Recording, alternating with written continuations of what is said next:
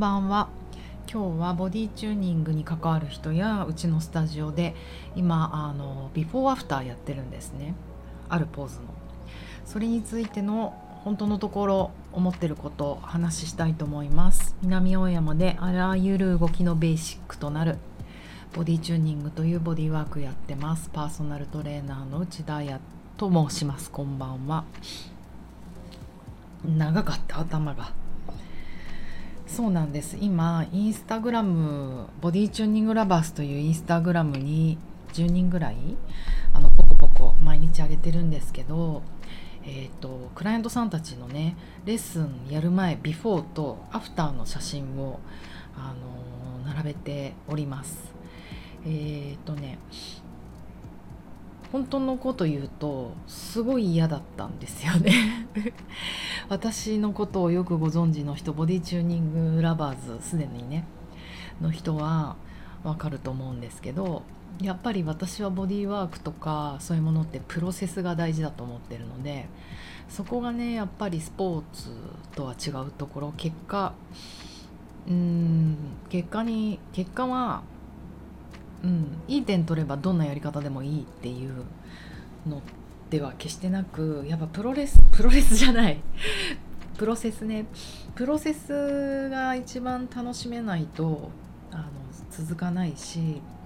なんだろうな。うーん。よく広告とかでいろんなねジムとか体関係のあとエステとかビフォーアフターあるじゃないですか。なんかあれにすごくやっぱり自分は嫌悪感を、うん、感じていてなぜならなんか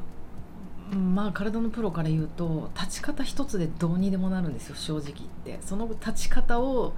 ディレクションすればいい姿勢にもあの綺麗にもなる。プラス今写真技術がすごいじゃないですか。もうこんなね2000年代に入って。あの素人さんたちがアプリを使って本当にもう顔から何から、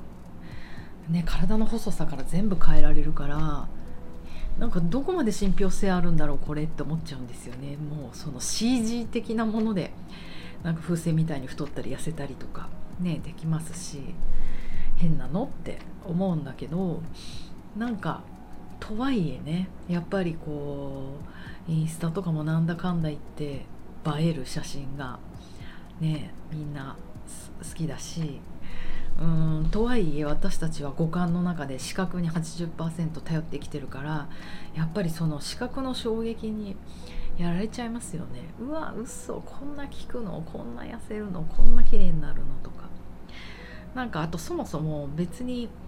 そん、うん、こういうこと言うと本当に嫌われちゃうけど痩せたからって素敵と私は全く思わないのでむしろ私はあと2キロ太り太りたいなってもずっとずっと思ってるのでうんなんかそれより動ける体とか機能的な体とか健康的な体っていうものがいいんだよっていう価値観をボディチューニングで伝えたいと思ってるのでビフォーアフターかって思ったけど私が尊敬してる、ね、方から、まあ、そういうちょっと分かりやすいものあった方が多くの人ボディ中を知らない人にも届くんじゃないですかってアドバイスをいただいて尊敬してるんですその人。だからまあ私もねなんかちょっとそういう頑固なところがあるので今年は自分のもうどれだけねあの頑固さとか自我をもうもういいんです。人はね40過ぎたらアイデンティティをどう壊せるかが勝負なので。そうだな。まあやってみよう。やってどうしてもやめだったらダメだったらやめようと思って今10人やってるんですけどよかったやって。あっさり。本当ありがとうございます。北岡さん 私の あれをいつも砕いていただいて、うん、なんかまずあのうちのスタジオ私だけじゃつまらないしうちのスタッフのまゆみちゃんとかにもマリアちゃんとかにもお願いしてプラスボディチューニングを卒業して活躍してる鹿児島のトレーナーの志保さんとか岐阜のトレーナーのまきちゃんとかあとねもっともっとあの今声をかけてるかけたい人もいるんですけどあボディ中性の人聞いてたらやってくださいね。是非あのやっぱりちょっと感動しちゃいました。鹿児島のしのさんに至ってはあの私も知っているお母様60代70代？わかんない。若すぎていくつか分かりません。あのお母さんがやってくださったんですけどなんかあのいろんな世代のまず写真がバッて並んだ時に何で嬉しいかって人の体ってこんなにあるんだっていうことを見ただけであのなんか私は泣けちゃうんですよね。あなんかいろいろいいじゃん。まあみんな綺麗だし。何をしてるかっていうとボディあのプレイヤーズポジションといって合唱合席のポーズ。あのお祈りをするポーズで体の前で合席のポーズは、まあ、今今すぐ皆さんもできますよね。それを背中の後ろでやるってやつなんですね。リバースプレイヤーズポジションっていうんですけど後ろで合席をのポーズをした時にレッスンの前と後でどう変わるか。で正直なこと言うと手のひらがつくとかつかないとかなんか私はもうどうでもいいと思っててうん。なんかそれってあの人の体によって違う？うん。だから初めのうん。あのはじその人の初めの体の様子でもしかして肩がね痛くて手さえ上がらなかった人が手が後ろに回せたお尻のとこぐらいまで回せただけでその日の60分はもう素晴らしいと思うしでもあのゴールはプレイヤーズポジションっていうものを目指していったわけじゃないですか。なんかそういう記録ってすごい素晴らしいなと思ってであと手のひらだけをつけようと思うともういろんなズルの仕方があるんですよそそあのそんなの。だから手のひらをつくというゴールだけに集中してるとものすごい丸まった姿勢でやったりそっくり返ってやったりとかあと柔軟性肩の柔軟性がたまたまある人にとっては簡単なポーズなんだけど例えばビフォーでもうほとんど私のクライアントさんとかほとんど手がついちゃうんですよ初めから。でうんって思うこれどうやってあのね写真を映えさせるかなって思うんですけど逆にからあの60分レッスンして体のコアがグッと出てきてくるとあのそっくり返れなくなるのでそっくり返って後ろで手を合わせるって結構あの何簡単なことなんですね。でもあの体のコアをしっかりさせて反れなくするとあの手のひらが意外につかなかったりするんですよだから写真に撮った時にえビフォーの方がちゃんとぺったりついてなかったっていうのがあるんだけどむしろそれがいいの。いいっていうかあの正しいんですよね。正しくやったら意外につかないんだよっていう。なんかそこにたどり着いてくれるといいけどもう全くインスタの映えの法則を なんかねいかない。となるとやはりそのやっぱプロセスのストーリーが大事になってくるんですよね。うん、まあちょっと見てみてください。でもそのプロセスをあの自分以外じゃなくてトレーナーと味わえる分かってくれてる人がいるっていうのはもうすごい嬉しい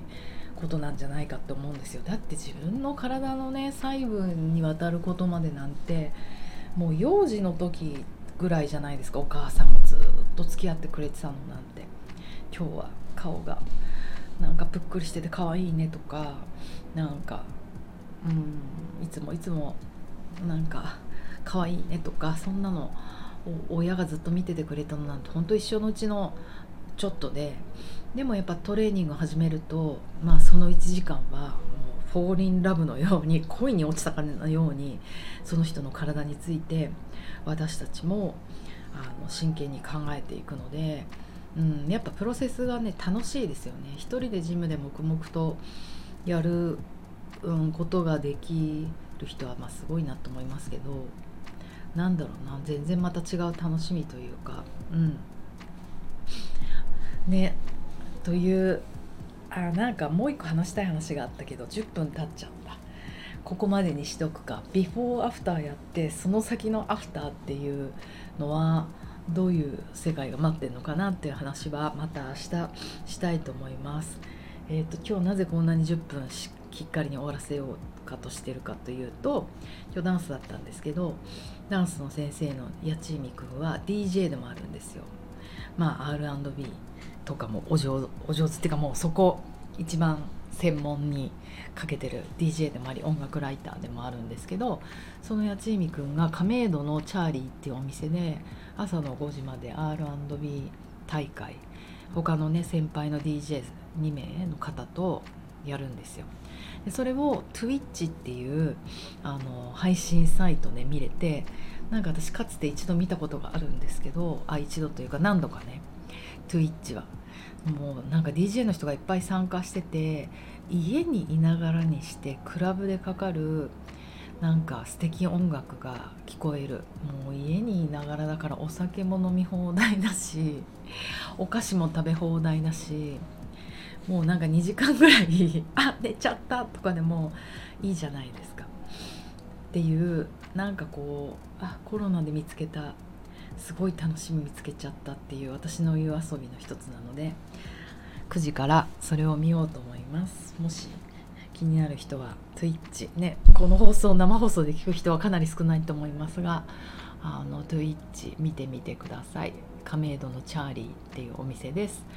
ではではまた明日おやすみなさいじゃないよ。良い夜を金曜日の夜を。たびたびすいません。私リバースプレイヤーズポジションのことを間違えて、えーと、合席のポーズ合席のポーズって言っていたんですが合席は足の裏と足の裏を合わせることなので手のひらなので合唱のポーズ。背中で合わせる合唱のポーズの間違いでした。ごめんなさい。えっ、ー、とすいません。ではまた明日。